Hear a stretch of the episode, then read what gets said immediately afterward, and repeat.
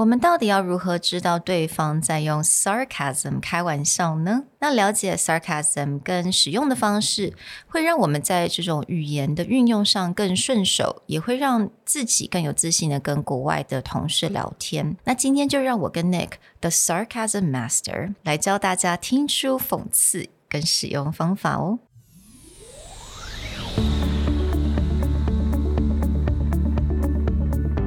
Hello，欢迎来到 Executive Plus 主管与沟通力的 Podcast。I'm Sherry, an educator, certified coach, and style enthusiast。我相信专业有效的沟通是语言跟逻辑的完美结合。And I'm Nick, a startup consultant, corporate trainer, and late night gaming junkie. I believe great communication requires the right mindset and solid frameworks. 我们希望带给大家职场英语的技能、跨文化沟通技巧与其他能帮助您成为出色领导者的工具。 Join us each week as we share our experience, research, and methodologies to take your communication and language skills from good to great.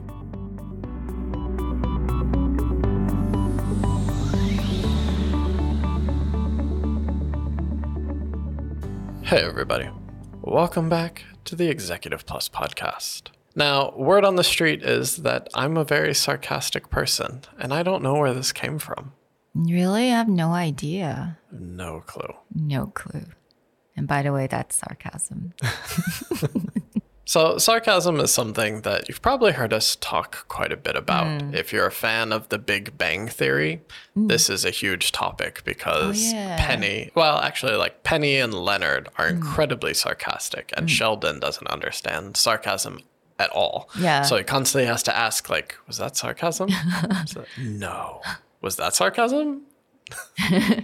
Yeah，我还记得他们要有一个 sign, right? Yeah. Sarcasm, just hold up the sign for each other. Yeah.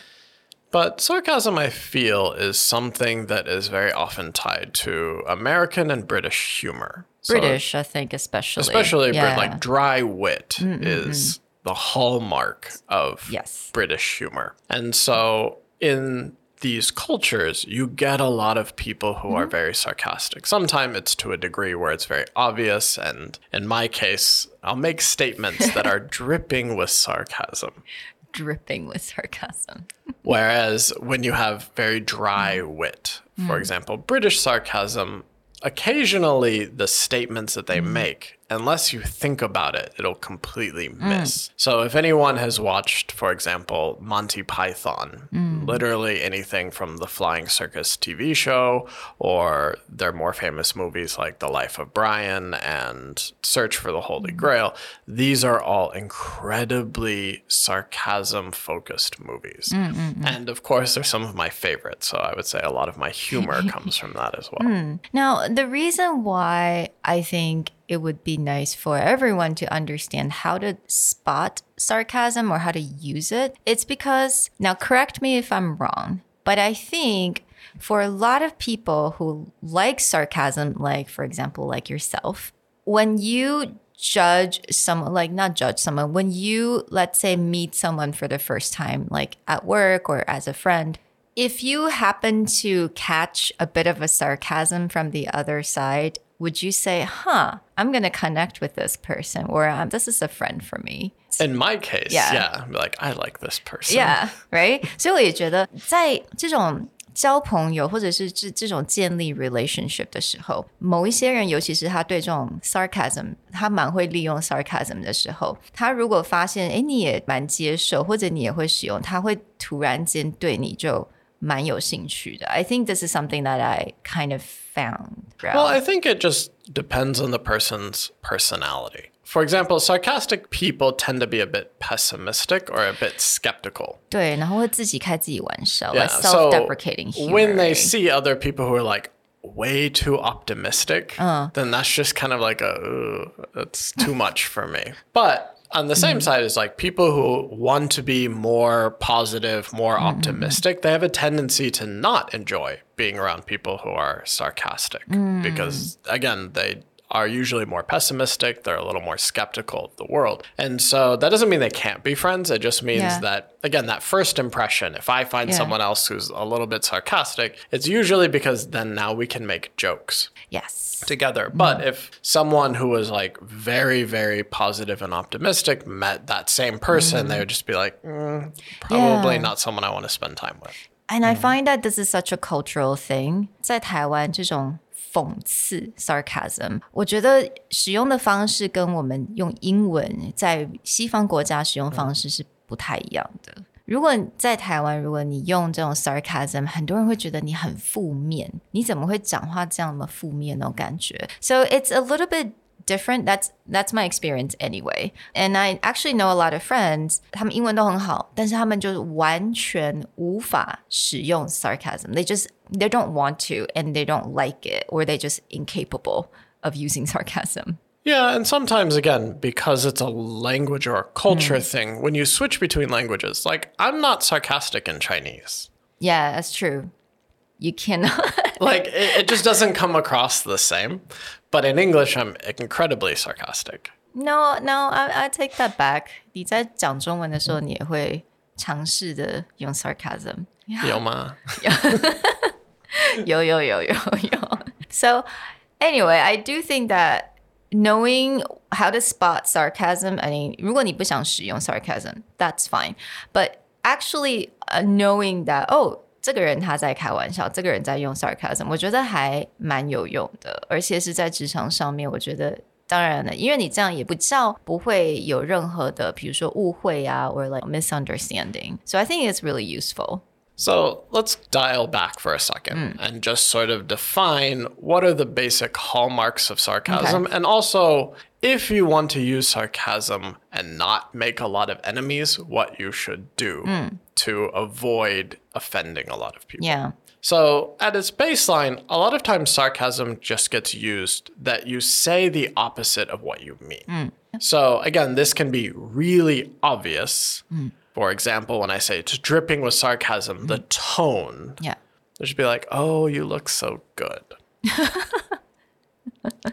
the words and the tone are just so mm. opposite Yeah, that it's yeah. very obvious that it's sarcasm. Mm. But a lot of times, again, in the case of British humor or anyone who has dry wit, the words and the mm-hmm. tone will sound like they're being legitimate. But if mm. you pay attention to the context, you know that that's not actually what they mean. Yeah. We'll get into more examples of how to use sarcasm or the difference between these. But first, we also want to lay a few ground rules mm. of if you want to use sarcasm and not offend everyone or drive away all your friends, what are a few things that you should do or mm. not do? So here are the three things we need to know, right? 尤其是在职场上面，我们要怎么样有效的利用 sarcasm？第一个就是 use it only in a light situation。这现在的这个气氛是非常轻松的，没有人生气的，no one's upset, no one's angry. Light situation only. Anytime that you use sarcasm in the middle of an argument, it will not go well. will There's like backfire. a 99% chance that that is going to be the thing that triggers the other person to punch you in the face. Now, if you're a sarcasm master like me, occasionally you might try and use it to diffuse anger, but most of the time, don't use sarcasm in an argument. especially 如果你现在还是新手。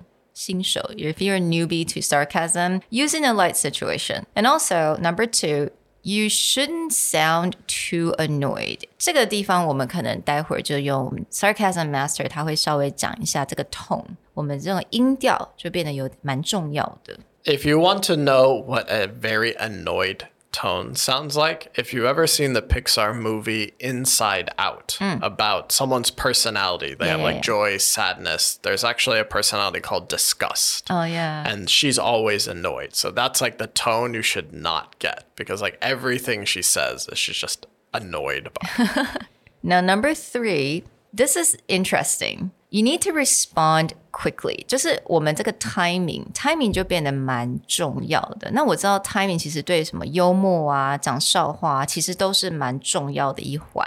所以 generally, if you want to be sarcastic and you want to play around with that, you need to respond as quickly as possible. This is definitely something because sarcasm is usually tied to wit, and that someone's ability to just respond immediately is often what makes them sound witty or sarcastic as opposed to someone who's trying really hard. So you've probably always seen like in a movie or a TV show where someone has like a really good line and then the other person's like, "Well, you're um uh yeah, no, that's you." right?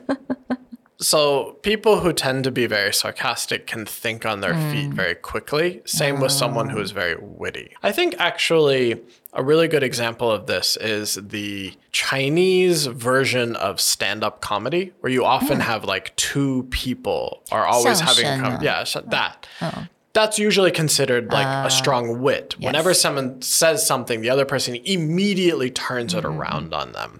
That's what makes it funny. That's what makes it effective. Sarcasm is the same thing. Like you cannot be sarcastic five seconds later. It just doesn't work. Yeah, that's very true. Just keep in mind 一些比较基本的呃使用方式. So, but let's talk about the different style of sarcasm then. The first kind of scenario where sarcasm shows up mm. is often when what you say is the opposite Yeah.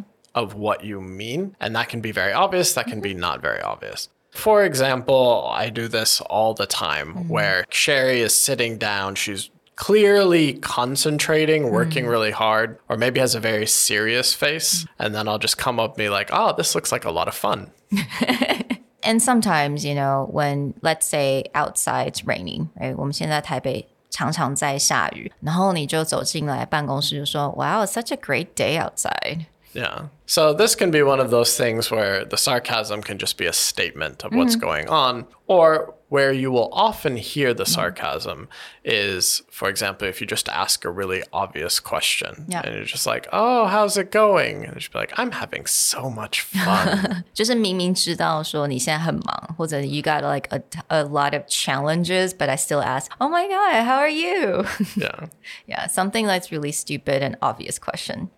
And another situation is when someone did something wrong or make a small mistake, not a huge mistake, 小小的错误的时候，然后你就说 Great, thank you so much. Again, the tone is really important. Yeah. So tone can be a thing there, or.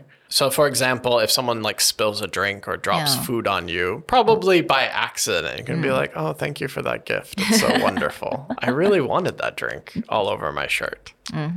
And if you did something stupid, make a mistake, right? 如果是自己的话，自己也可以对自己有这种 sarcasm joke, right? So let's say 我也是不小心打翻了东西，或者是我不小心写错了东西，and you just said to yourself, "Great, that's fantastic." That's another thing that you could be sarcastic about. Yeah. Or, for example, again, you spill a drink. You can be like, no, that's exactly where I wanted that to be. Precisely what I was trying to do. Yeah，所以其实你会发现有蛮多蛮 standard 的一些 response. Like what we just said, it's something that often used. Like every single day, you may hear these type of sarcasm happening around you. So things like "Good job," "Thanks for the help," or "Oh, take your time." I like that one. Take your time. 如果你现在真的是非常的紧急，然后对方应该也知道这是很紧急的一件事情，但是他还是做事慢慢的。Take your time. Yeah, this may sound a little gender biased, but literally anyone who's had a wife or a girlfriend probably knows that scenario where you're trying to leave the house and they're like, I need more time. Be like, yes. I mean, I wanted to leave 10 minutes ago, but really, it's okay. Just take your time. Wow. Okay. It sounds like you use that a lot. Now, okay, maybe it's not always gender. We have a term in English called hmm. dawdling. Dawdling is when someone just sort of wanders around and hmm. like takes their time to do something. My grandfather is famous for this. Like hmm. anytime you want to leave the house, hmm. you have to tell him about 10 minutes earlier than you actually want to leave the ah. house because he'll just sort of wander around the house and like straighten something up or like he'll put his shoes on, but then he'll be like, oh, I got to get my jacket. And then he'll get distracted by something. And so we're just like, get in the car. So I think other phrases like, oh, good luck with that, or that will be fun. Really? You are so smart. again, I think a lot of times you could really use your tone 这种语气跟语调，就变成是又是另外一个很蛮好玩的一个方式。 Yeah. So really, in those scenarios, if someone's like, "Ah, "I need to go and uh, break up with my girlfriend," I should be like, "Well, have fun with that." Yeah, but you know, sometimes 如果对方 let's say s- they just don't get sarcasm，文化上面的差异啦，他可能觉得他他真的当真，以为你真的是 let's say 你真的要跟你女朋友 break up 了，but obviously you're being sarcastic. So what do you do in that kind of situation? How do you diffuse that? so yeah, sometimes people will just look at you and and be like, "Oh my god, really?" and then you have to be like, "I'm joking. yes, Just kidding. Mm. I really, I hope everything goes okay." Mm. Yes, Let it's like if you need explaining to Sheldon, right? Yeah. He's like, oh, I, I was being sarcastic. Don't worry. Everything is fine. Yeah. Like, are we really gonna do that? No, we're not going to do that. It's just a joke. Well, I hope that you unsarcastically mm. enjoyed this episode. if you want to know more about today's episode, sarcasm, or Tuesday's episode, how to talk to clueless hmm. people, let us know. We're testing out a few lighthearted, but things that are definitely practical in the office. Hmm. We'll talk to you guys next time. Bye. Bye.